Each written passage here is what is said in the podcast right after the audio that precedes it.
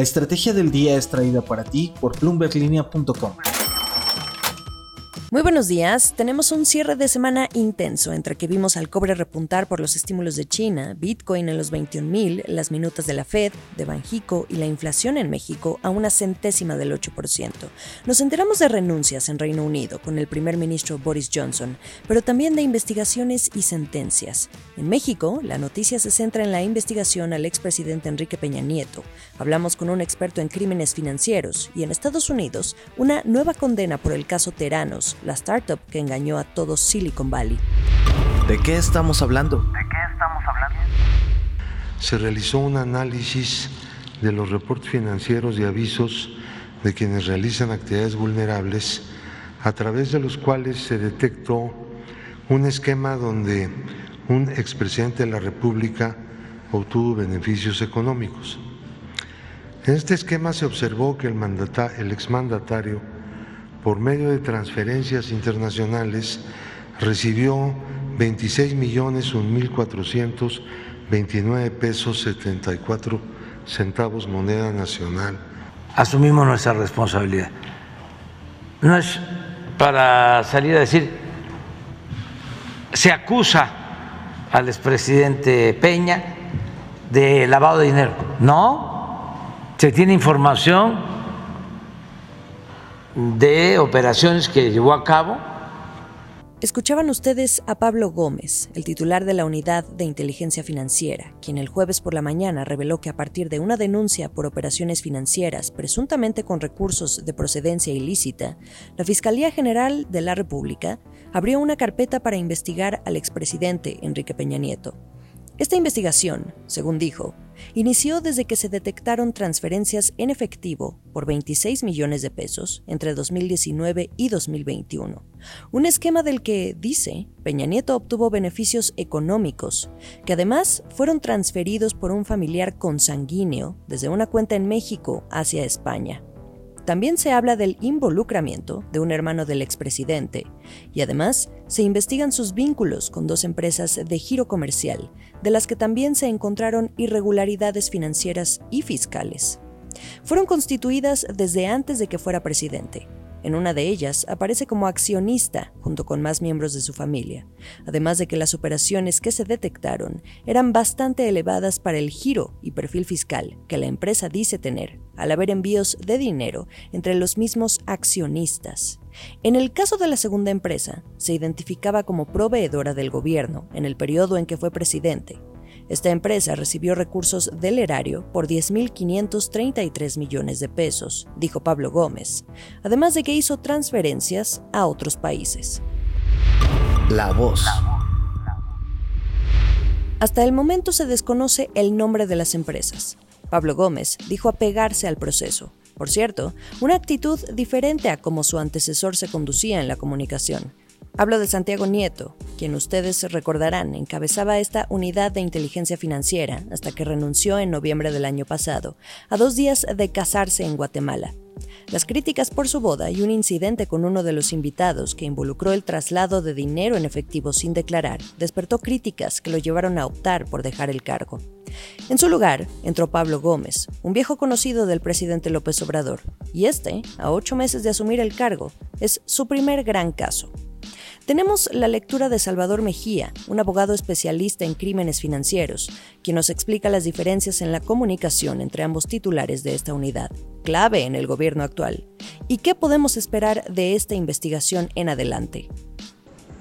Creo que lo primero que necesitamos poner sobre la mesa es que Pablo Gómez entendió a cabalidad de los errores de su predecesor entendió que Santiago Nieto, al salir un día sí y otro también a medios, a presumir investigaciones y soltando nombres, lo único que lograba era allanarle el camino a las personas que estaba investigando porque claramente violaba todos los principios de secrecía habidos y por haber. Creo que está siendo muy discreto Pablo Gómez, no mencionó al expresidente Peña por su nombre, no mencionó las razones sociales de las empresas involucradas ni de los familiares del expresidente.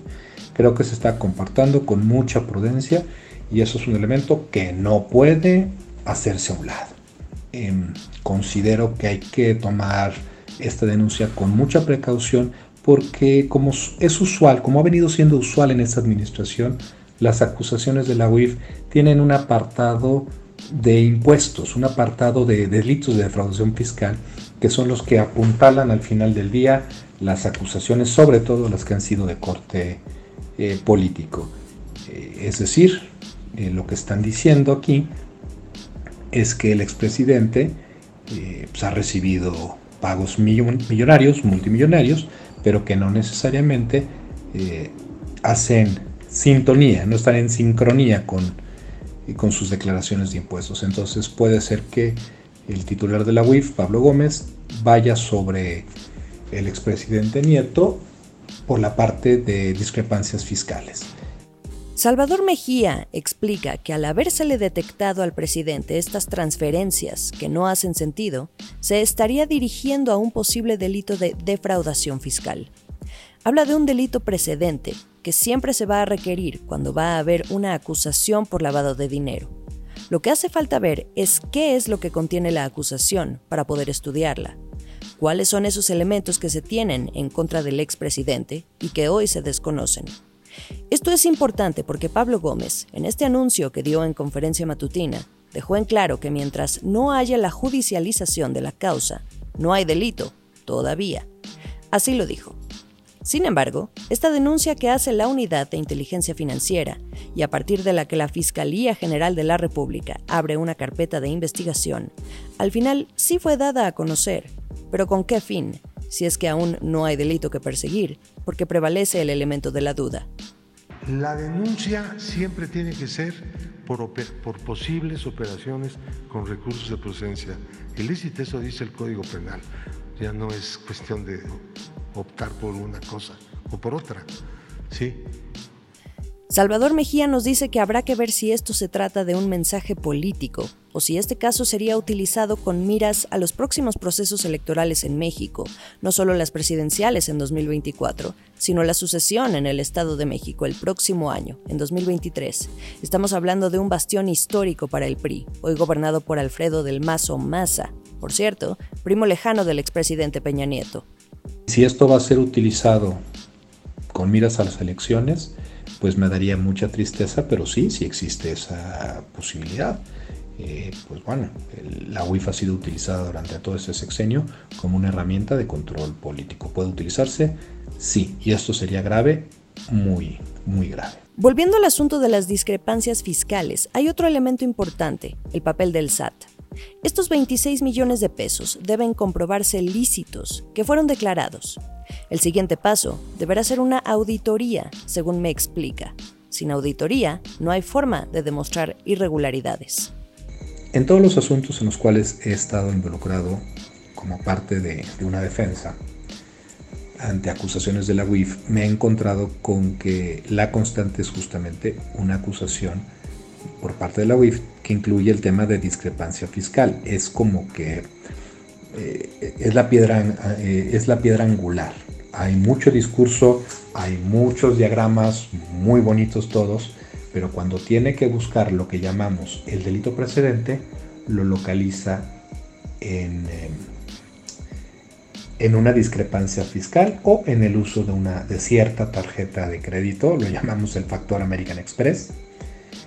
Y es preocupante esto porque en el caso del, expresidente, si hay una discrepancia, pues debería haber una, una, auditoría con todas las garantías legales contenidas no solo en el Código Fiscal de la Federación, sino en la Constitución Política de los Estados Mexicanos para el expresidente Peña, para los accionistas de las empresas, para sus familiares eh, y al parecer no los estaría necesariamente respetando. Esto es eh, para mí delicado. El último sorbo.